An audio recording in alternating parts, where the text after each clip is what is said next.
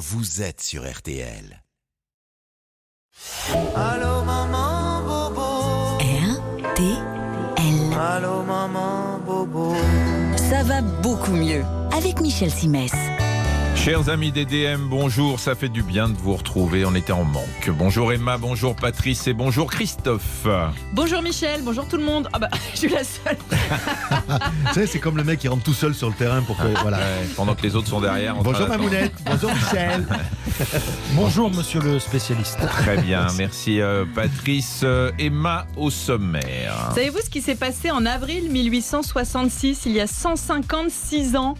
Oh la L'American Society for the Prevention of Cruelty to Animals, soit la première association de protection des animaux, était créée aux États-Unis. L'homme qui protège les animaux, les animaux qui sont aussi au service de la santé des hommes. Je vous ai concocté un petit quiz sur ce Ça vaste m'intéresse sujet. parce que moi quand j'étais enfant, eh ben, j'étais membre de la SPA. Hmm. Voilà, Ah ouais et, ouais, et je- je- j'allais voir les gens, j'avais ma petite carte et tout. Ah ouais Oui, mais j'ai arrêté depuis. Euh, Patrice,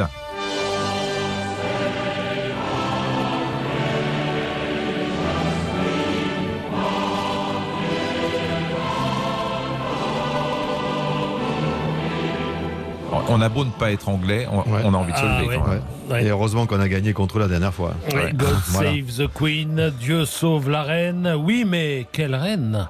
Certainement pas Elisabeth II qui les enterrera tous. En l'occurrence, c'est plutôt de la reine Victoria qu'il s'agit.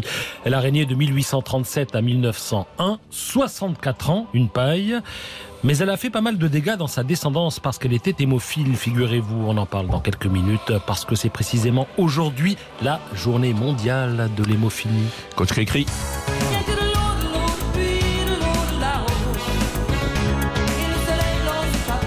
Véronique Sanson, hein, vous avez reconnu évidemment. Lorsque vous faites de l'activité physique, et même si vous n'en faites pas d'ailleurs, vous savez que vous devez vous hydrater correctement. La voilà, notre eau en quantité suffisante. Vous savez aussi que le meilleur liquide pour une bonne hydratation, c'est l'eau, bien sûr. Et vous le savez, mais ça ne vous empêche pas de boire d'autres boissons bien moins saines, plus caloriques, plus sucrées. On va en passer quelques-unes en revue. On va compter la quantité de sucre qu'elles contiennent. Et on va même vous donner quelques alternatives à tous ces jus soda concentrés. Michel Simès sur RTL. Ça va beaucoup mieux. Alors vous savez les amis, je vous l'avais dit il y a 15 jours que maintenant je lis énormément la revue Médecine Science hein, de, Ah oui, il de- était temps. de, de l'INSERM.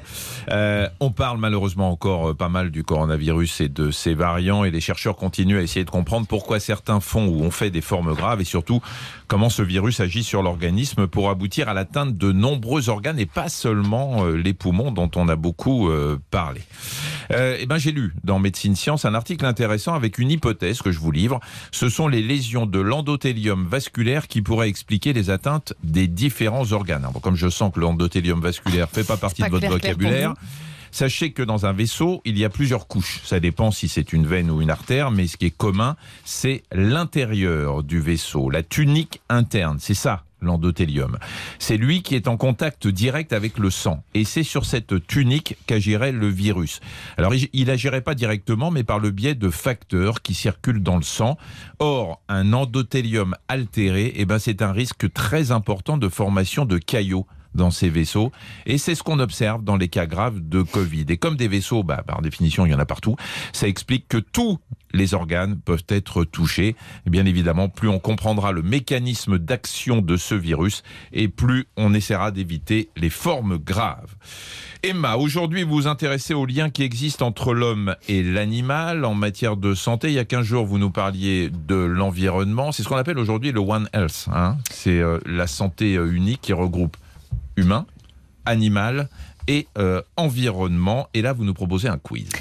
Tout à fait, tout à fait. D'ailleurs, j'avais une question sur euh, le One Health. C'était savez-vous ce qu'on appelle le concept One Health? Donc Non, je celle-ci, sais pas, je la remballe. Voilà. Euh, je vais partir sur l'idée que le chien, vous savez, est considéré comme le meilleur ami de l'homme. Est-ce que vous pouvez me citer différentes situations dans lesquelles il rend un fier service à son maître euh, en matière de santé, bien sûr? Le chien pour, Le les, chien. pour, les, pour les gens non-voyants. Alors voilà, il y a le chien guide d'aveugle, ok. Psychologie. Pour, pour la drogue, pour sentir euh, Et puis il y a le chien ça, qui-. Oui, oui, c'est vrai. Il y a les chiens détecteurs de drogue, d'explosifs. Il y a ceux qui recherchent les, les blessés, Voilà, exactement. pour aller chercher Et le les cancers, les cancers, non Exactement. Les chiens dressés à dépister certains cancers comme le poumon, le sein, la prostate grâce à leur odorat très développé. On leur soumet un échantillon de sang, de transpiration, d'urine selon les cas. D'ailleurs, quel autre animal juste un petit mot, Emma, parce que là, j'ai participé aussi à une émission avec euh, Adriana Carambeu, que, que j'embrasse, euh, et dans laquelle on avait Adriana, tourné- si vous nous écoutez. euh, dans laquelle on avait tourné avec un, un chien et effectivement on avait mis euh, dans des, euh, des sortes d'entonnoirs euh, des compresses qui avaient été portées par différentes femmes euh, durant euh, la nuit. Ces compresses étaient posées dans cet entonnoir et le chien allait d'entonnoir en entonnoir et il s'était arrêté. Il avait marqué l'arrêt sur euh, la compresse qui avait été portée par une femme qui avait un cancer du sein. C'était assez impressionnant. Quel autre animal pourrait bien participer au dépistage du cancer? Le chat. C'est un animal domestique ou pas? C'est pas vraiment pas un animal domestique. Le pangolin. Ah, non, non, Non. non. Ça, ça peut Il être a un ani- d'autres euh, business à régler. Le cheval. Ouais, non. Pas du tout. Il y en a beaucoup, donc je sais Ouais. pas si vous voulez non, que je. non, allez-y, allez-y, Ok. Emma. La fourmi. La Oh, la vache. fourmi, ouais, c'est ce qui ressort d'une étude qui a été menée par des chercheurs du CNRS. Les fourmis ont été entraînées à reconnaître à l'odeur des cellules de cancer, de l'ovaire notamment, et ça marche. Hein, taux de succès évalué à 95%. Bah, donc, Avoir un chien, c'est bon pour la santé, vrai ou faux, Vrai. au-delà de ce qu'on a dit? Vrai. Bah Ouais, ouais. Sauf pour Pourquoi? les allergies, peut-être, euh, non, mais bon. Mais non, mais pas même Ouais. pour le, enfin, Non, le- psychologique. le moral. c'est Ouais, le moral, exactement. L'estime. Exactement, euh, Un psychologiquement. animal de compagnie en général d'ailleurs. Oui, oui, tout à fait. Un animal de compagnie, euh, en général, c'est bah, c'est- déjà ça rompt l'isolement. Et puis, ça, ça va vous plaire. Vous savez ça, Christophe, ça amène à bouger davantage, ne serait-ce que parce qu'il faut le sortir, euh, le chien. Résultat, le risque cardiovasculaire baisse et l'espérance de vie en bonne santé augmente. C'est celle-là qui nous intéresse. Quel animal est le plus dangereux et mortel pour l'homme? L'ours. C'est pas l'ours. Non mais C'est le loup? C'est pas le C'est le loup non plus C'est pas le Le loup. requin. Euh, non, C'est pas le requin. Le crocodile. Non, parce que non, Non. c'est- non, ça, on va, on va, ça, c'est- il y a un piège en fait. Michel, ça l'énerve parce qu'il Ouais. sent C'est- qu'il pourrait savoir et en Ouais. fait, Est-ce il. que Non, c'est un tout petit animal Ouais, La tout bactérie. petit, La tout bactérie, petit. pas un animal C'est pas un animal. la Non, c'est pas un animal la bactérie. Non, mais euh, en, anima- en Le animaux, il y, a le- il y a bien Pas le- le il y a les serpents, les araignées euh, Pas venimeuses. Le scorpion. Non, Non. Ah, Bon, allez-y, on n'en peut Le plus. moustique. Ah bon? Ah oui, Ah bah ah oui, en, nombre pas de victimes. En nombre de victimes. Eh bah oui. Ah oui. En nombre de victimes, exactement. Parce qu'il inocule des maladies comme le paludisme, le chikungunya, la fièvre jaune, la, La dingue. ouais. Voilà. Et ces maladies, bah, elles causent des centaines de milliers de morts chaque année à travers le monde. Quel homme célèbre végétarien a dit ceci? Tu as défini l'homme comme le roi des animaux. Moi, par contre, je dirais que l'homme est le roi des fauves, féroces, parmi lesquels tu es le plus grand. N'as-tu pas effectivement tué et mangé des animaux pour satisfaire les plaisirs de ton palais, te transformant toi-même en tombe pour Gandhi. tous ces animaux? C'est pas Gandhi. Non Ganda. Gando. C'est pas Ganda. Sa sœur Non C'est Léonard de Vinci qui Ah ne ouais mangeait rien qui n'ait fait couler le sang, rien qui n'ait tué. Végétarien avant l'heure, comme Voltaire d'ailleurs, et comme Pythagore avant eux. Et je ne rappellerai jamais suffisamment que c'est en forgeant qu'on devient forgeron et en sciant que Léonard de Vinci. Et voilà. Une petite dernière Allez, le théorème de Pythagore, dernière tout le monde le connaît ici Le théorème de Pythagore Euh, Remets-le. on l'a- Allez-y, Patrice. Hein 44. Loire-Atlantique. Non, c'est- Le carré de l'hypoténuse est égal à la somme du carré de chaque côté. Voilà. Que j'ai appris Ouais. ça aussi Qu'est-ce que cette émission est riche Dans Ouais. l'histoire de la transplantation d'organes, certaines greffes ont été réalisées de l'animal sur l'homme. C'est vrai ou c'est Oui, faux? Oui, oui, oui, oui, oui, oui. Notamment dernièrement. On parle. Non, il n'y a pas eu une actu. Et je ne sais un- plus laquelle Un c'était. cœur de porc. Un cœur de euh, porc, voilà, c'est ça que je voulais vous dire en fait. Ouais, Emma. on, on parle de xénogreffe, euh, Ouais. mais alors ça n'a pas toujours été couronné de succès. D'ailleurs, on ne le sait pas forcément directement. Il y a eu au 18e des tentatives de greffe de cornée issues de chiens sur des personnes aveugles. En 1906, un chirurgien, Mathieu Jaboulet, transplante un rein de chèvre à une jeune femme atteinte d'insuffisance rénale terminale. En 1920, un autre chirurgien, Serge Voronov, greffe des testicules de chimpanzé à l'homme pour lui permettre de retrouver des fonctions génitales, mais aussi physiques et intellectuelles. C'était l'intention, en tout cas. Complètement mais débile. en l'occurrence, ça n'a pas vraiment marché. Mais il faut quand même savoir qu'on utilise des tissus biologiques de porc ou de veau, notamment dans la Oui. chirurgie des valves cardiaques. Les valves cardiaques, bien évidemment. Bah, L'intérêt de ces valves, c'est qu'elles ne sont pas vascularisées. Euh, déjà, il n'y a pas de, il y a moins de, il y a pas de rejet. Euh, une petite brève. Oui, Merci je- beaucoup, Emma. D'abord, bah, Merci. Merci. On Vraiment. apprend beaucoup avec vous. Euh, Coach. Rifri, une Ah non, petite brève. C'est une patiente qui arrive au cabinet de radiologie et qui dit euh, elle a mal au genou. Elle dit docteur, j'ai une douleur quand je marche, surtout la nuit quand je dors. En fait, elle a deux douleurs, en fait. Oui, oui, on Ah, avait compris, précise, oui, oui, on avait Patrice- compris, oui. Patrice, c'était bouche bée. Oui, oui, il Ouais, il pas compris. il. Merci, euh, coach Cricri. Euh, on se retrouve dans quelques instants avec euh, justement euh, Patrice qui va nous parler d'hémophilie. Ça va beaucoup mieux sur RTL. Ça va beaucoup mieux avec Michel Simès. Ça, c'est euh, Queen, c'est ça, Patrice Et c'est un rapport avec euh, God Save the Queen, par le groupe Non Queen. mais fermez les yeux, imaginez. rien. Ah ouais, on est euh, au Kensington Palace. Et Sa Majesté, la Reine Victoria, glisse sur le parquet royal. Alors, euh, elle est bien gentille, cette reine. On pourrait même dire qu'elle avait la santé, hein, puisqu'elle a épuisé dix premiers ministres, mais en vérité, elle ne l'avait pas tant que ça, la santé. Oui, elle était hémophile. Alors c'est une maladie particulière, l'hémophilie. hein. C'est une anomalie de la coagulation sanguine. Elle peut se traduire par des hémorragies mortelles. La moindre écorchure, le moindre bobo mérite d'être surveillé car il peut prendre des proportions inquiétantes. Mais c'est surtout une maladie, je dirais, très genrée. C'est-à-dire que la pathologie se transmet par les femmes, merci mesdames, hein, mais elle n'affecte que les hommes. Et comme la reine Victoria était du gène et que c'était une femme, eh bien, euh, je vous dis pas les dégâts qu'elle a fait parmi les têtes couronnées du vieux continent. Alors, je vais vous laisser continuer votre petite euh, histoire, Patrice. Mais d'abord, sachez euh, que l'hémophilie, elle est due à un gène qui se trouve sur le chromosome X. Que pour euh, faire la maladie euh, chez les femmes, il faudrait que les deux chromosomes X, puisque c'est un gène qui est, qui est dit récessif, euh, contrairement au gène dominant, il faudrait que les deux chromosomes X de la dame, je vous rappelle que les femmes c'est XX et, le- et les hommes XY, il faudrait qu'elles aient les deux pour avoir la maladie. Et quand elles transmettent le X malade à l'homme, lui, il en a qu'un. Il a besoin que d'un pour, pour être malade. Et puis, sachez que c'est une maladie qui est quand même connue depuis des millénaires, puisque les Hébreux de l'Antiquité la connaissaient déjà et ne pratiquaient jamais la circoncision chez les garçons dont la mère était issue d'une famille qui avait perdu un enfant par hémorragie lors d'une précédente circoncision. Et puis, comme j'aime bien vous apprendre des choses, puisque vous êtes l'historien du groupe, Certes. Sachez aussi euh, que euh, Raspoutine n'aurait Ah oui. probablement jamais été aussi célèbre qu'il l'a été, puisqu'il a réussi à soulager le tsarevitch Alexis, qui est fils de Nicolas II, de ce mal que les médecins de l'époque connaissaient très peu. Et à l'époque, pour soulager euh, ce petit garçon, eh bien, on lui donnait de l'aspirine. Et oui. Or, l'aspirine est Un anticoagulant, et ouais. donc il ne faisait qu'aggraver euh, les hémorragies liées à l'hémophilie. Et le jour où euh, Rasputin a enlevé l'aspirine. a viré euh, tous les Ouais. médicaments qu'il prenait, il est passé pour un dieu. Et vous savez qu'il est remercié de tout ça, Rasputin, en ayant son pénis, qui était, paraît-il, très important, exposé au musée de Saint-Pétersbourg. On pourra y aller quand, euh, Quand bah, quand la guerre sera finie. Ouais, voilà. Euh, Comment on revient à Alors, Victoria avec tout ça on en était où on Oui, revient, on alors, disait. on revient Le pénis de. Rasputin. Mais oui, On je vous disais qu'elle avait fait des, des dégâts, euh, Voilà. des dégâts, la Et à Victoria, dans toutes alors, les, oui. les têtes couronnées. Quoi. Oui, parce qu'à l'époque, on se mélangeait pas trop. hein. On mariait les princesses avec Bah les oui. princes et vice-versa. On est en mesure de faire le bilan euh, exact des dégâts sanitaires de Sa Majesté Et le secret médical, Michel. Oui, Ah excusez-moi. bon, là, elle est plus là, Mais malheureusement. oui, on peut faire un petit bilan partiel. On sait qu'elle a refilé le mistigris à deux de ses filles, Alice et Béatrice, toutes deux porteuses du gène, et à l'un de ses fils, Léopold, mort à 31 ans des suites d'une hémorragie cérébrale. Alors, elle a eu neuf enfants en tout. Huit d'entre eux ont épousé des membres de familles royales européennes, euh, dont on retrouve les descendants un peu partout sur le vieux continent. Oui, euh, c'est tout le Gotha royal hein, qui est potentiellement concerné par le génome de l'illustre Victoria. Aux dernières nouvelles, seules les familles royales d'Espagne, d'Allemagne et de Russie auraient été contaminées. Et on en parlait Bah On oui, en parlait, le, le tsarevitch, tsarevitch, bah oui. ouais, le fils du tsar. Ouais, ça c'est l'exemple le plus célèbre, effectivement, le fils de- du tsar Nicolas II.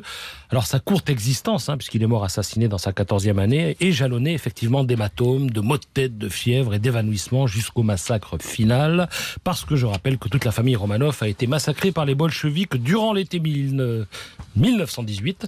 Euh, là, là, le sang a abondamment coulé pour le coup, mais sans que l'hémophilie y soit pour quoi que ce soit. hein. Voilà, alors juste un mot euh, pour euh, savoir comment, euh, bah, comment on fait pour faire le diagnostic d'hémophilie. En général, chez les enfants qui sont porteurs, les petits garçons qui sont porteurs, euh, comme les enfants euh, tombent souvent euh, pendant qu'ils jouent ou qu'ils font du sport, sur, sur les genoux notamment, c'est souvent des hématomes, des articulations hein, qui, euh, qui, qui font penser qu'il y a peut-être un petit problème, ce qu'on appelle des hémarthroses, et c'est très embêtant parce que ça peut, au fil des ans, détruire les articulations. La, la reine Victoria, on en parlait, vous savez qu'elle a lancé une mode à l'occasion de son mariage. Vous savez laquelle?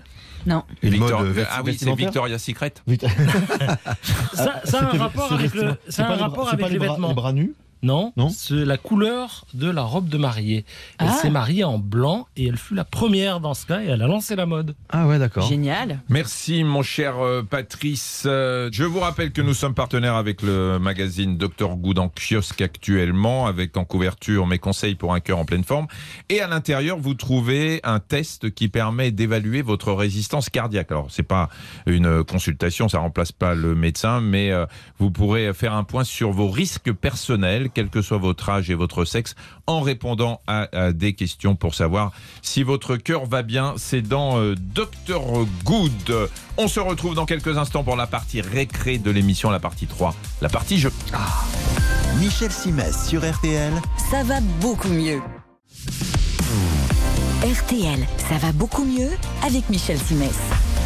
Et nous allons jouer, euh, les amis, la partie euh, récré de notre émission. On va jouer avec Isabelle. Bonjour. Bonjour Michel. Vous êtes euh, exploitante agricole. Oui, Vous vendez des paniers de légumes sur Internet. exactement. Et vous êtes dans quel coin? À côté de Périgueux. À Dordogne, 24. 24, Voilà. Dordogne. Moi, j'adore votre région, la Dordogne. Mais Et les qu'est-ce- grottes de Lascaux, pas Mais loin. c'est beau, on mange bien. Enfin, c'est C'est vrai qu'on la- mange bien. l'architecture des maisons est sublime. Enfin, c'est une Il y, a des, région. il y a des balades à vélo Ah non, mais invraisemblables. c'est Ouais, extraordinaire. magnifique. Euh, vous vendez vos paniers de légumes sur Internet. euh, c'est- vous avez une adresse sur laquelle on peut vous commander. On va en profiter? Ben, sur les cajots d'Isa. Les cajots les d'Isa. cajots d'Isa. C'est courageux de vous appeler comme ça, les cajots d'Isa. Et, et vous vendez quoi comme légumes Je vends euh, ben, les légumes de saison à partir de... En fait, je commence par les champignons à partir du mois de mai.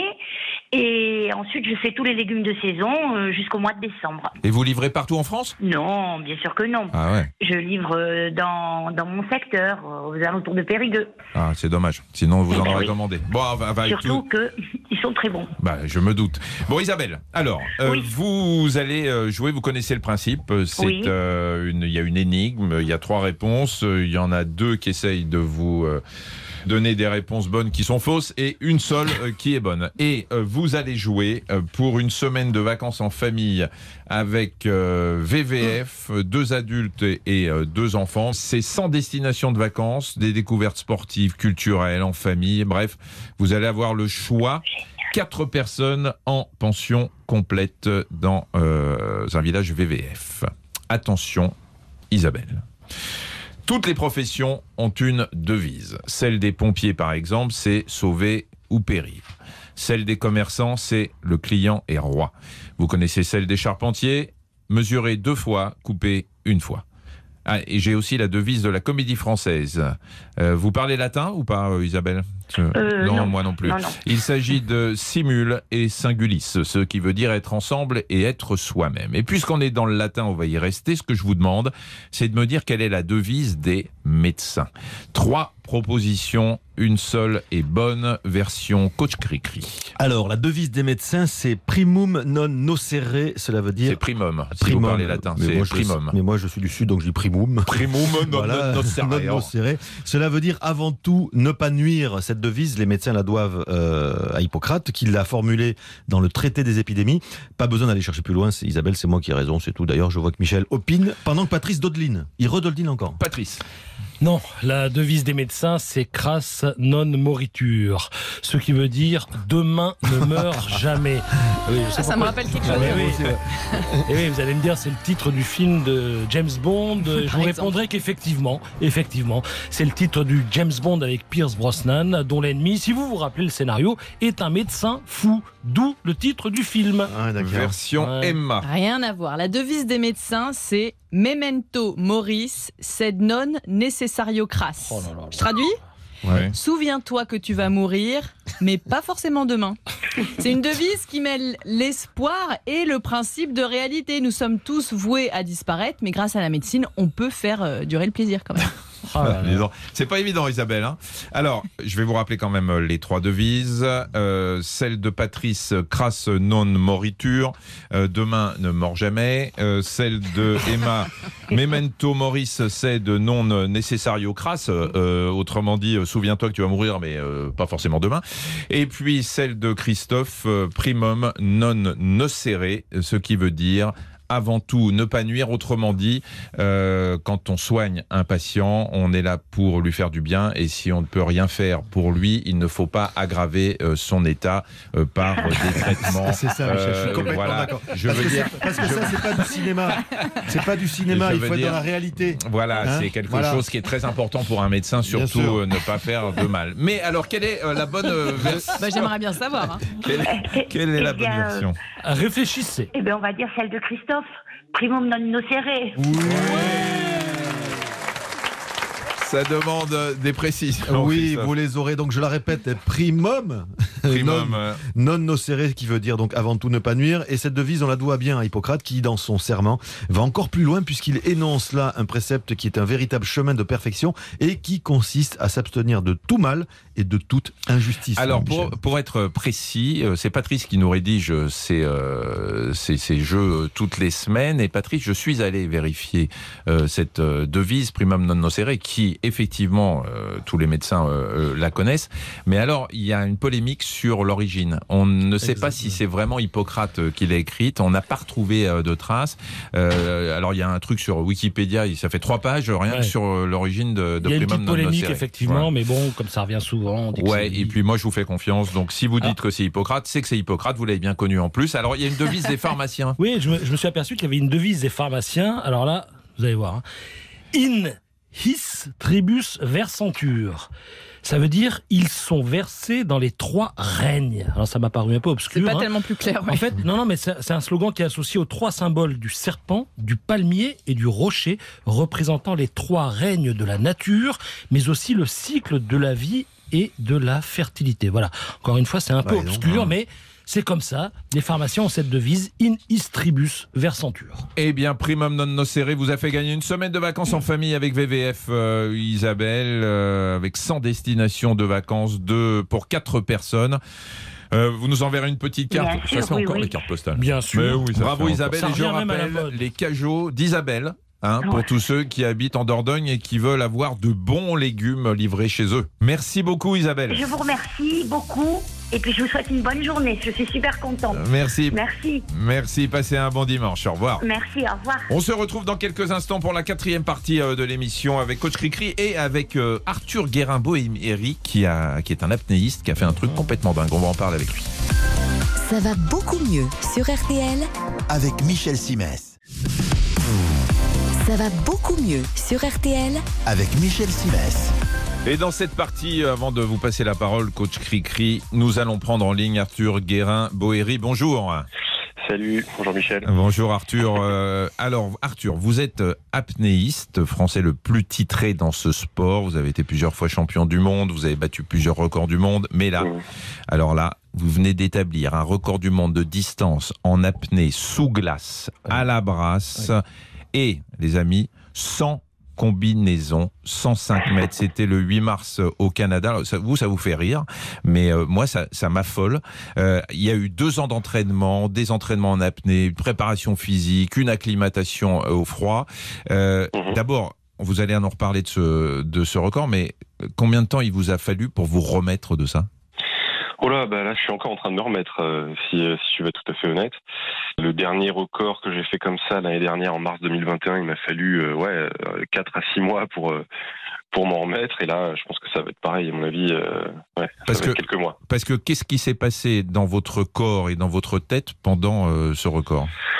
Bah, C'est-à-dire qu'il y a une telle accumulation de fatigue, euh, de, de stress, pas que mental d'ailleurs, mais aussi physiologique euh, pour le corps, qu'une fois que c'est fait, quand on est dedans, on est encore tenu par, euh, par l'adrénaline, par le- la, la motivation du record, etc. Mais une fois que c'est fini, quand ce genre d'événement est passé, bah, ensuite il y a, y y une décompensation, ça c'est obligatoire à chaque fois. hein. Parce que vous vous êtes entraîné, bien évidemment, vous avez été suivi pendant un an et demi par un médecin, le docteur François Raoux, qui est cardiologue à l'INSEP. On a, on, a monitoré euh, vos apnées, c'est-à-dire en eau froide, hein. c'est-à-dire qu'on vous on a étudié votre rythme cardiaque, etc. Mhm. Et que quand on est dans une eau, elle était à combien là l'eau?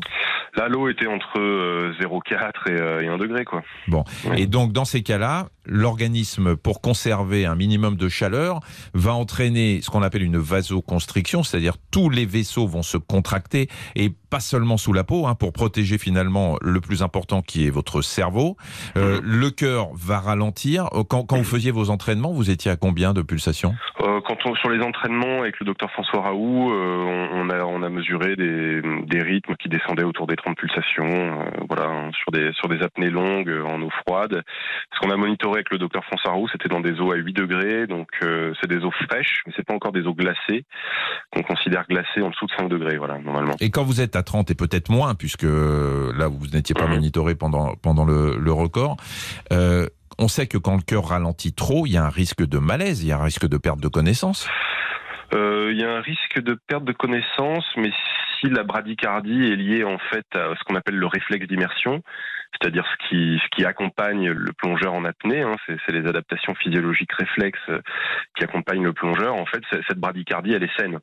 C'est c'est un mécanisme de protection du corps. Elle est pas liée à une pathologie, je veux dire. Donc, euh, en fait, elle, elle déclenche Mm. pas de, de syncope. Ce qui va déclencher la syncope, c'est surtout la, la saturation en O2 qui va trop chuter. Et c'est ce qu'on essaye d'éviter euh, quand on est quand on est apnéiste. En oxygène, ouais. Mhm. Patrice. Oui, juste un, un détail pratique. euh, 105 mètres sous la glace. Mhm. Si au bout de 80 mètres, vous aviez eu le- envie ou besoin de, de remonter, vous pouviez euh, vous la péter la Bah, glace c'est ou... une bonne question. Euh, alors j'ai- j'ai envie de remonter à partir de 20 mètres, il faut le savoir. Ah oui. Euh, C'est-à-dire que l'envie de respirer, euh, c'est très différent du besoin de respirer. Le boulot de l'apnée, justement, c'est d'essayer d'explorer cette zone entre le- l'envie de respirer et le besoin de respirer qui, inter- qui arrive beaucoup beaucoup plus tard en général. Et donc en fait, moi j'ai envie de respirer à partir de 20 mètres hein, sur ce genre de performance sous glace, surtout que le- l'eau glacée donne envie de respirer beaucoup plus vite. Et donc pour répondre à votre question, euh, j'ai envie de respirer très vite, mais mais et envie D'où le stress. D'où le stress. Alors, il n'y a pas trop de stress. Hein. Une fois qu'on est sous l'eau, euh, lancé dans ce genre de record, euh, il n'y a plus trop de stress. hein. On, a, on a laissé le stress au moment de partir. S'il y a- trop de stress, on n'y va pas. hein. Mais, euh, mais non, non, sinon, je peux, je peux pas sortir. Hein. Si la, la glace fait 50 cm, donc il n'y a, a pas moyen du tout de la casser. Donc, il y y a une issue de secours de temps en temps. Mais c'est aussi ce qui fait le, le challenge justement euh, intéressant. C'est pour ça que je le fais, parce que si je pouvais sortir quand je voulais, le challenge ne serait, ne serait pas le même. Rapidement, Christophe. Non, la question c'est euh, quand- sur les autres sports, il y a la préparation physique et il y a la technique. Euh, Au rugby, euh, on joue avec le ballon, on fait de la, de la technique et là, on va en salle de musculation pour la préparation. Comment ça se passe pour vous? Est-ce qu'il y a une dissociation de la préparation et de la sûr. technique? Bien sûr, il y a, beaucoup de, travail apnée euh, en bassin, en apnée dynamique, euh, parce que c'est spécifiquement ce que j'ai fait là, c'est de la distance à l'horizontale, donc c'était pas de la profondeur. Donc euh, la profondeur, j'en fais, mais pas dans le cadre de ce record du coup. Donc là, c'était des entraînements piscine à l'horizontale. C'était à côté de ça beaucoup d'acclimatation au froid. Donc ça, ça se faisait euh, en piscine extérieure non chauffée l'hiver ou en lac, euh, etc. Et à côté de ça, il y a de la préparation physique qui va être du cardio d'une part, de la musculation en salle euh, d'autre part, et puis du travail technique effectivement en prise d'appui, euh, en natation d'autre part, pour finir. Quoi. Arthur Guérin, boéry, apnéiste, euh, qui a battu un record complètement fou, et puis avec une température, vous imaginez, euh, déjà quand on va se baigner dans l'Atlantique, l'été, on a du mal à y rentrer, alors je je- j'ose même pas imaginer. Bravo Arthur, et merci, Merci, et merci beaucoup. Merci et c'est quoi le prochain challenge? Prochain challenge, euh, essayer de reprendre mon record sous glace justement, euh, cette fois-ci en monopalme, qui a été battu il y a deux ans par un Russe euh, qui m'a qui a mis 5 mètres à mon record. Il a fait 180, j'avais fait 175 en 2017. Donc l'idée, c'est d'aller le C'est chercher. d'en faire 185. Exactement. Bah, vous y arriverez. Merci beaucoup Arthur, et bravo. Merci Michel, au revoir. Christophe, euh, une petite chronique rapide parce que c'était passionnant, mais il, il a mangé sur vous, hein, vous l'appellerez.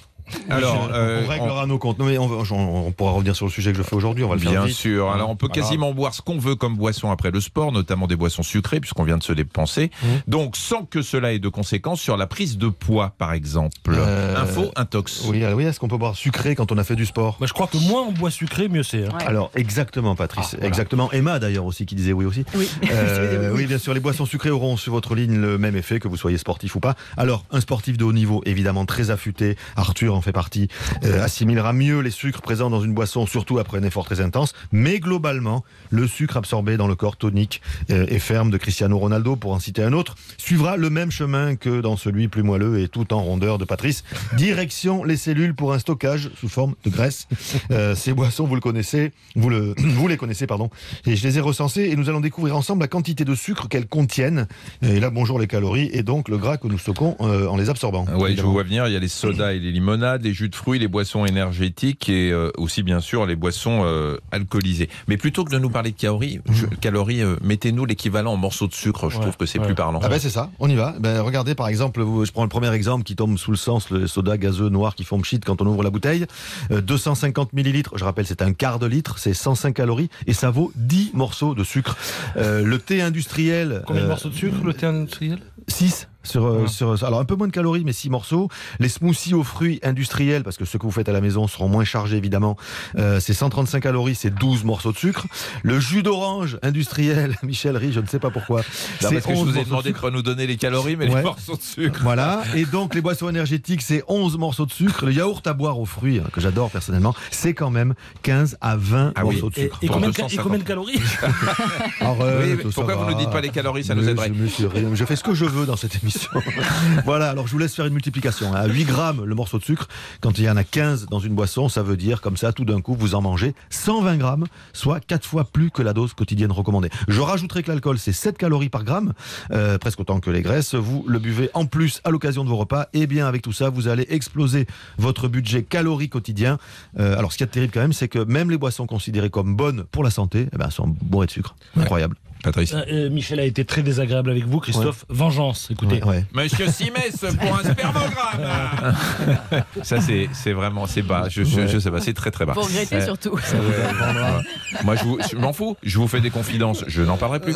Euh, alors, à part l'eau, il y a quand même pas grand-chose Ouais, de ouais. très sain si on vous suit. Exactement, ouais. Plate ou gazeuse, c'est encore le meilleur moyen d'apaiser la soif. Elle ne contient, elle ne contient pardon, aucune calorie. Elle est le liquide le plus assimilable pour étancher la soif, et pas seulement quand il fait chaud, aussi quand il fait froid ou quand on est en altitude, et puis aussi tout au long de la journée, même lorsqu'on ne fait pas de sport. Le besoin en eau, en moyenne, c'est 2 litres par jour. Répartition facile, vous y pensez 1 litre le matin et 1 litre l'après-midi, et il y a quasiment un troisième litre présent dans les aliments et l'eau absorbée au cours de vos différents repas de la journée. Merci beaucoup, coach Cricri, chers auditeurs. Merci euh, de nous écouter euh, tous les dimanches ou presque, parce que la semaine prochaine, bah, il paraît qu'il y a encore un tour hein, et un deuxième tour. Et donc, nous ne serons pas là. Nous laisserons euh, la place à l'équipe de Stéphane Carpentier. On vous retrouvera le dimanche suivant. Je vous signale également un nouveau rendez-vous du lundi au vendredi. Retrouvez mes conseils santé dans le podcast. Ça va beaucoup mieux en plus du replay de cette émission. Passez un très bon dimanche. On se retrouve dans deux semaines et n'oubliez pas la vie. C'est si bon de partir n'importe où, dessus, dessous, des chansons. Voilà, la vie, euh, c'est si bon. Euh, merci Emma, merci Christophe, merci euh, Patrice. On se retrouve dans deux semaines. C'est Bon dimanche. Salut à tous Au revoir. Et si nous nous aimons, cherche pas la raison. C'est parce que c'est si bon, Ça va beaucoup mieux sur RTL avec Michel Simès.